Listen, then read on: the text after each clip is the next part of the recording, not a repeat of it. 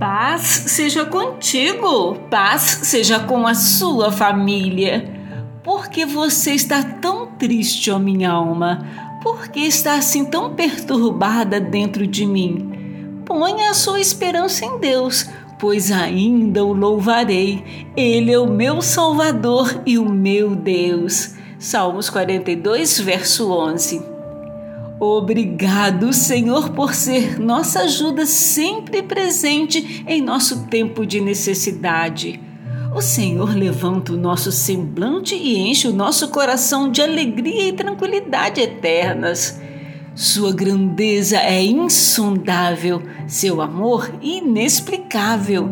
Que o teu nome seja exaltado e louvado para todo sempre. Aleluias! Que o Deus da esperança os encha de toda alegria e paz por sua confiança nele, para que vocês transbordem de esperança pelo poder do Espírito Santo. Romanos capítulo 15, versículo 13.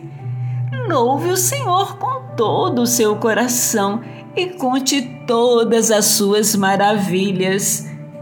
Deus te abençoe e te guarde.